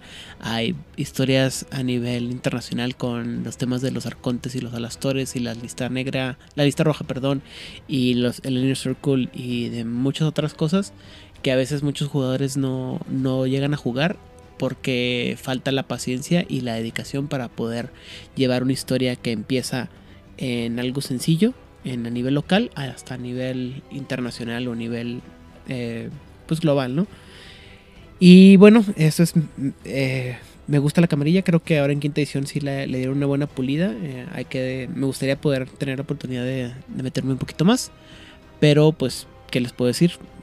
Eh, está padre. Y saludos, pues no me queda más que nada primero agradecerles a ustedes por invitarme una semana más. Segundo, un saludo a la gente de Juárez by Night. Un, un saludo a la gente de Chronicle Bolt y un saludo a la gente de Voces de Londres, gente con la que compartimos eh, estos gustos por estas cosas frikis. Y obviamente a la, mesa de eh, Inquisidor en la época de la independencia en México con Edgar Meritano y sus eh, amigos. Gracias. Muchas gracias, Idan Rodríguez, por acompañarnos una semana más. Luis, final words y saludos, por favor. Eh, que la camarilla me parece una cosa súper dura, súper eh, estable, súper monumental, todo esto que ya hemos dicho, a la cual nos enfrentamos siempre en las mesas, pero al mismo tiempo, yo, a mí no me gusta mucho jugar con la camarilla, o sea, últimamente me ha estado gustando porque me he estado metiendo más a jugar cosas políticas, pero de todos modos me llaman planes o armarlo mejor con anarcas o de otra manera que jugar con la camarilla, ¿no? Yo me siento muy sabat, muy de otras cosas y no camarilla, pero es que la camarilla de pronto es unas cosas muy divertidas con todos estos votos y con todos estos parity shift y con todo esto que ya dijimos, que, que pues uno tampoco puede hacerle el feo mucho tiempo, la verdad, ¿no? Y pues de saludos, eh, pues Aidan ya me ganó el saludo a, Voces de Londres, que últimamente eh, he estado escuchando estos capítulos que han tenido de sus podcasts, de sus entrevistas, y han hecho un trabajo increíble, ¿no? Muchas gracias también por compartirnos a nosotros siempre. Y pues un saludo quizá a eh, el buen amigo Julio, que tiene por ahí también, aunque le gusta jugar otras cosas, tiene por ahí unas locuras con unos decks camarilla medio raros, que pues también dan un enfoque padre, ¿no? O sea, siempre que no siempre la camarilla es esta cosa, digamos, común, también se pueden hacer cosas no camarilla y buscarle la rareza en sí, hacerlos camarilla, ¿no? Muchas gracias. Y pues de mi parte solamente me queda eh, respecto a, las Final Words de la camarilla, creo que lo que ustedes dicen me encanta y solamente me gustaría sumar que de repente hay vampiros que tú no esperas que estén en la camarilla y los hay, ¿no? Y eso además multiplica las posibilidades que de repente puede tener una hija de la cacofonía que es de la camarilla, un Samedi que es de la camarilla, y, creo que eh, em, ya no hablemos, por ejemplo, de lo que va a pasar con los asamitas que ahora son de la camarilla, entonces creo que ser camarilla sí está padre, sí está cabrón, sí te abre las puertas a un montón de cosas, y eso se refleja, em, viene desde el juego de rol, ¿no? Entonces está padre, y solamente me gustaría hacer copy-paste de los saludos de, de Aidan Rodríguez y sumar a la gente de Tras Bambalinas que siempre nos escuchan, a pesar de que no jueguen y tengan muchas ganas de jugar, pero por todo este tema de la contingencia no se ha podido. Eh, um, a todas las personas que nos escuchan en los diferentes países, agradecerles a ustedes una vez más, mandarle un saludo enorme a Carlos que esta semana no pudo estar con nosotros, pero el príncipe saldrá de torpor pronto para ver qué onda con esas personas que lo querían diablerizar. y pues... Si es que no llego primero a él. Y pues así termina otro capítulo. Oliver, Oliver, Oliver. Perdón. Dígame, dígame. Que te interrumpe. Y obviamente un saludo a toda la gente de, Jugador Casual. muchas gracias. Qué, amable, qué amable. Eh, y pues ahora que nos vamos a apropiar de este, de este cierre, si a ustedes les gusta Vampiro la Mascarada en cualquiera de sus formatos, ya sea en cómic, en juego de cartas, en los videojuegos que nomás no lo logran, en eh, jugarlo en Lucky, donde sea. Si ustedes son fans de, Vampiro la Mascarada como cultura, por favor, compártanos. compártanos.